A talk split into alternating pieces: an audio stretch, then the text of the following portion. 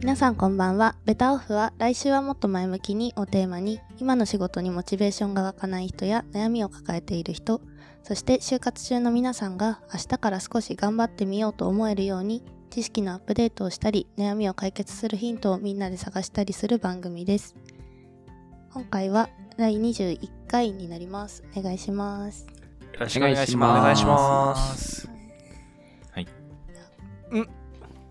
やっちゃいましょう。はい 今回はですね、テーマが、え何ですか？ちょっと意味わかんなかったですね、今の。やっちゃいましょう。はい、はい、じゃあ、やりますか。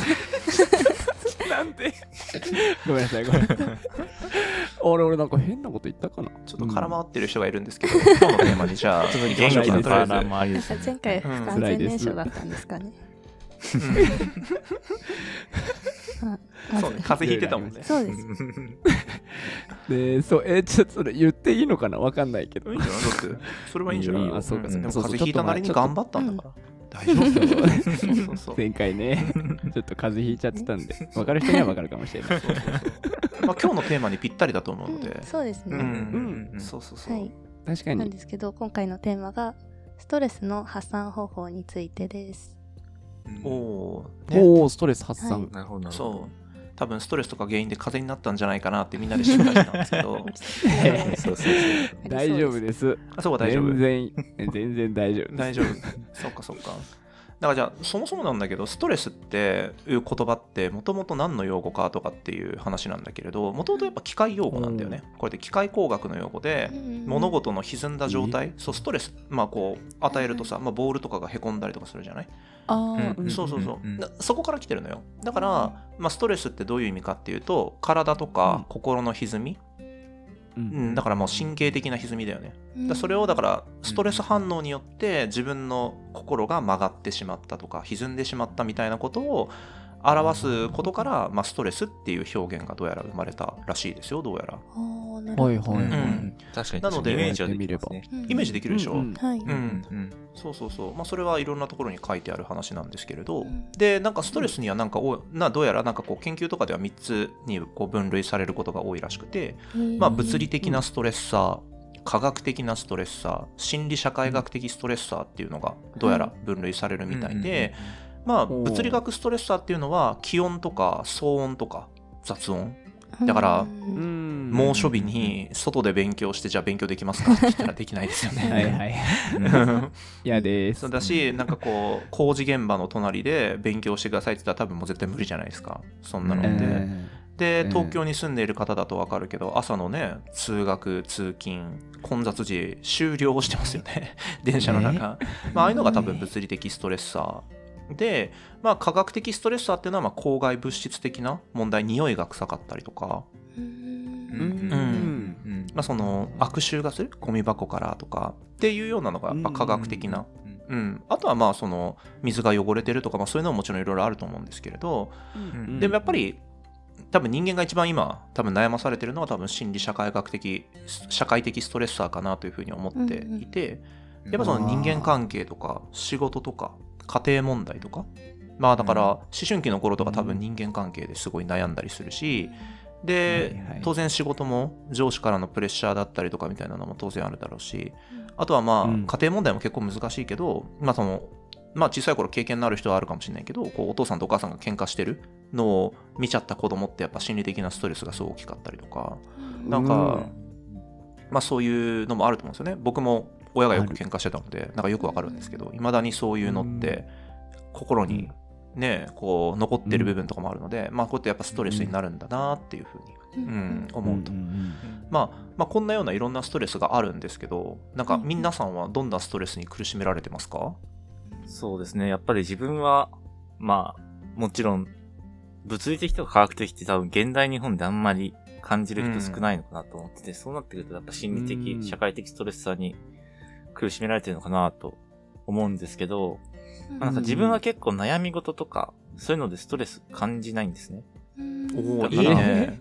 なんいいなか、ぁ悩み事自体が少ないのかもしれないですね。なんか、悩まないというか、自分、うんある意味自分に関係ない、自分ごとにしてないのかもしれないなっていうところがあって、でもその中での感じるストレスっって、まあ、例えば、わけもわかんなく怒られるとか。まあなんか、理不尽、理不尽なこととか、自分にどうしようもないことなんか自責にできないこと、みたい、けど、自分が怒られるみたいなこととかはすごくストレスに感じてるかなって思いましたね。うんうんうん仕事関係ってことかうん。仕事関係ですね。まあ、うんうん確かに。どうですか？他に。私も心理的社会的ストレスが一番多いかなって思いますねなんか、うん。あやっぱそうなんだ。やらなきゃいけないタスクが残ってる状態がめちゃめちゃ嫌で私は。うん。基本的に早く片付けたいんですけど、まあ、そういうのがストレスかなってのとあとなんか物理に入るかわかんないんですけど、で今年からちょっと待ってください。声出ない。どっからかキャスが風邪をうつした説がある 遠隔でうつしちゃおうかな。えキャス飛ばせるの？風邪 マイク越しに。飛ばない飛ばない。みんなズームなんでねこれ。アニメの世界だったら。ち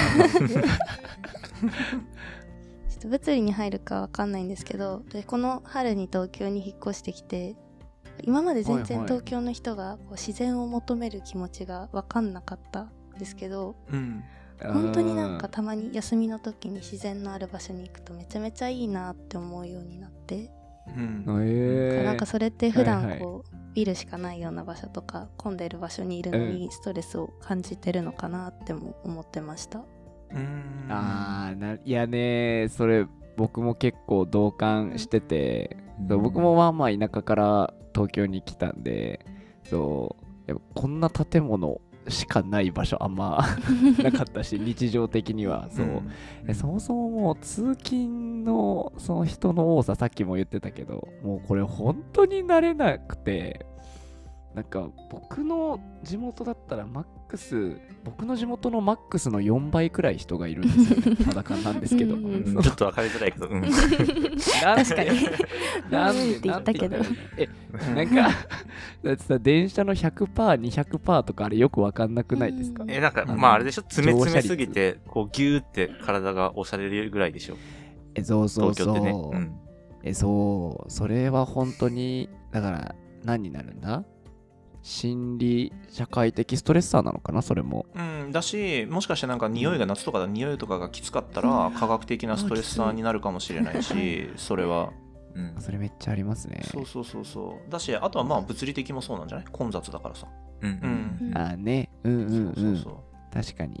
でそれもあるしまた僕まあ確かにみんなと一緒であの社会的心理的社会的ストレッサーをやっぱ一番感じてるなとは思っていて、うん。うんそう、うん。まあ、一番はやっぱりあの仕事が始まったっていうのが原因としてあってそう。やっぱなんかそのかしこまりすぎてもダメだし、うん。でもなんかウェーイとかもいけないしみたいな。その辺の その辺のなんて言ったらいいんですか？いい塩梅がねうん難しいよなって最近は思ってますね、いいじゃん。ずっとそれもストレスだな。ウェイっていきなよウ そェれイ言ってそれ言っていいんですか？いいます？責任は取れないよ。責任は取れないけど もしかしたらいけるかもまあ確かに一人ぐらいいても面白いかもしれない。あいつやべえやついるよって多分そのキャラでいけば、確かに。うん。うん俺それにはなりたくないまあ賭けだよね。会社で評価されるかバッシングされるかの賭けな気がする。本当にそう。そうそ本当にそう。まあでもそんな感じですかね僕は、うん。うん。うなるほどね。まあでも間違いなく多分どんな人でもね嫌なことは当然あるだろうしこうまあストレスってこう抱えてると思うんですよ。でやっぱりこう科学的にやっぱり言われてるのってこうまあ霊長類ってそのまあ体脳皮質にこう前頭前前頭前野っていうものがあるんですけれどこれって高度な精神機能をそこでもういわゆる培ってるものなんですよね。なので、まあ、その前頭前野ってどういうところかっていうふうに言うと、まあ、感情とかいわゆる衝動だから自分がこう、なんだろうなこう思い切ってやってしまうこととかっていろいろあると思うんですけれど感情に任せて、まあ、そういう部分をこう支配している部分でもあるんですよ。なんですけどそのストレスをこうなんていうんですかねかかることによって前頭前野のこう人間の支配力っていうのがすごい弱くなるんですよね。だからそうそうそうするとだから前頭前野が機能しなくなって例えばなんか欲望に任せた行動に出ちゃったり、薬物乱用に例えば出ちゃったりとかあとお金を使って。そうこうなんかいっぱいお金を使うことによってストレスを発散しようみたいな方向性に行ってしまうんですよ。んだから科学的にはね。だから、はいはいそのだストレスをまあどうなくしていくかみたいなところが、まあ、いわゆる前頭前野の機能をちゃんと保つ、まあ、ここ本当に高度な神経機能を保ってる部分だからだからそのなんだろう勉強に集中するだとか仕事の生産性を上げるだとかっていうのって結構前頭前野が正常な状態じゃないとやっぱり担保できなかったりするんですよね。なのでいかにこうストレスを除去するとかあとはストレス耐性をつけるみたいなところっていうのは、まあ、本当に科学的にも、まあ、大事だよなっていうふうに思うんですよね。うんあーなるほどな、そういう仕組みだったんですね僕今これ初めて聞いたんですけど。ああ知らなかった。うんうん、なんか脳科学的にはよく言われてる話みたいですよ、どうやら。ううん。ん前頭前野。そうそうそう覚えとこちなみにまあ皆さんこうストレスを受けて、まあ、その発散をしなきゃいけないっていう多分状態になるじゃないですか、うん。まあ、そういうタイミングってなんかこうどんなことをやろうみたいなことってあったりするんですか？前頭前野正常化のために。う ああだから。まあストレス解消法的なことですか？前頭前野がなんかね変発散法はちょっなこと言ってましたけど、うんうん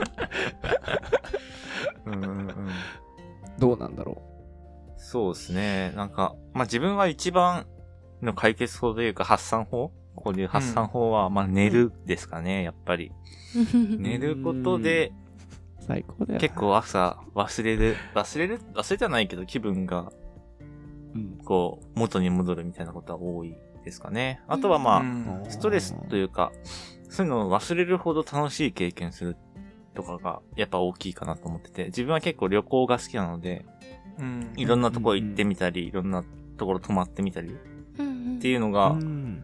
やるとすごくもう、き、なん、なんでもいいって思えちゃう ぐらいなレベル感で、感じですかね。うん。うん。楽しいかなと。他の方はどうですか僕もそれなんか寝ると悩みってなんか解消するの不思議だよね。なんかさ朝になってもうわーってずーんと沈んだ気持ちのことってあんまない。ないね。くない、うん。うん。ないですね。でもしかしたら。そんな悩みがなかっただけなのかもしれない。わかんないけど。うん。思ったな、うんうん。他なんかあります？うん。私はなんか2つあってなんかなんとなく、うわなんかストレス溜まってそうだなみたいな時は映画を見に行くんですけどなんか映画に行くともう集中するしかなくなるじゃないですか。絶対なんか他のこと考えないんでなんかうん。それに夢中になれるなってのが一つとうん。なんか明確なこれにめちゃめちゃストレスを感じてるみたいなものがあるときはなんか誰もフォロー、あフォローはしてるけど誰にもフォローされてないだから誰も見ないツイッターのアカウントがあるんですけど、俗に裏、裏垢ですね。でひたすらなんか思ってることを整理するみたいな感じでバーってツイートします、まあ、でも日記に書く代わりみたいな感じですかね。なるほどね。だから別にあれなんだね別になんかこう誰かに共有してるわけではなくて別に自分の思いをひたすらまとめるっていうことね、はい。ツイッターとかに、ああそうなんだ。うん。それってあれなの？誰にもフォローされてないの？ゼロってなってるの？そのフォロワーが。そうですね。ゼロです。いやえー、そうなんだ。すごい。でもなんかそそうやって。れもそれで一個の解決方法なんじゃない？なんか、ね。そのストレスってやっぱいろんな話聞いててやっぱ思うけどやっぱ精神歪んでるからさ。一回やっぱ整理してなんで歪んだんだろうって考えることってやっぱすごい大事だと思うし。で寝たら寝たで強制リセットじゃんうんうんだからパソコンもね CPU 解放メモリ解放じゃん。で起きたら無駄ななんていうのキャッシュデータがなくなってたりとかうんするわけじゃないですか、まあ、だから理系の人にしか伝わらない。ねそう。ねそうね。パソコンが遅くなったら再起動しようっていう風な話だよね 今のはね。あそうそうそうそうあそうよかったよかっまあそれと同じでなんか僕たちも疲れたらなんていうのシャットダウンした方が絶対いいと思うし、うんうん。あとはそのパソコンもそうだけどさ、まあ、情報整理すればパソコンも早く動くようになるじゃない？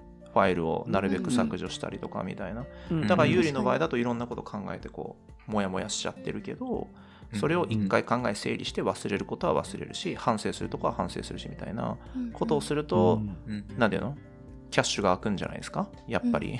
うん。あー。あー。あー最後。最後出ちゃっ伝わってた。ますかね最後。大丈夫かな伝わることを信じて。そうそうそう。だから空き容量が増えるってことね。ううん。ん、だから他のことが考えれるし、なんか、そうですね。そうそうそう。正常化されるんじゃないかなっていうふうに。うん。うん。うん。まあ、えでも本当にでも正しいと思っていて、あの、すべて聞いてる内容って。なので、やっぱりその自分なりのこう、ストレスの解消法みたいなところって100%見つけていく必要があると思うんですよ。うんうん。うん。だから僕とかだと結構前も話した話かもしれないですけどなんか結構自分で努力をして努力をしていろんな勉強をしているとなんか自分だけこんな頑張ってるのかなって思うことってやっぱ結構あるので。うん。だからうんうん。まあ他のカフェに行ったりとかシェアスペースに行って仕事をしたりとかみたいなことをするとうん。いろいろ大変な思いをされている方々を見ることができるのでうんうんそういうのを見るとはいはいはい。なんだろう。自分だけっていうなんか変なプレッシャーはなくなるかな。うん。自分よりなんだろう大変な人っていうのもたくさんいるしだからもっとうん逆になんていうの？自分だけじゃなくて俺はもっとやらなきゃいけないっていう前向きな気持ちになれるというか。うん。うん。うんうんだからそういう風にしてなんかこうストレスを解消というか消していく？むしろ自分はそんなことでストレスを感じてたんだっていう風な感じでストレスを消していくみたいなことっていうのも結構やったりします。前向きな解消の仕方をします。結構。うん。はいはいはい。うん。ですねまあまあですよねそういうのもうん。まあなんか今回はなんか別にそんななんか長くお話しするつもりもあまりないんですけれど、あのまあこれぐらいでまあ多分今回は切って、で次回のあのはいポッドキャストの方で少し科学的にうんどんなものがいいと言われてるかみたいなことをちょっとお話できたらなというふうに思っていますと。はい。おお確かに。なるほど科学的に気になりますね。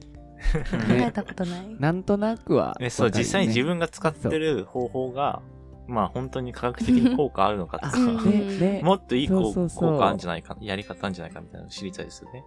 ううんうんなのでやっぱりちゃんと論文だったりとかあのいろんな情報に基づいてそれが正しいかうんみたいなところを少しみんなでディスカッションできたらなと思います。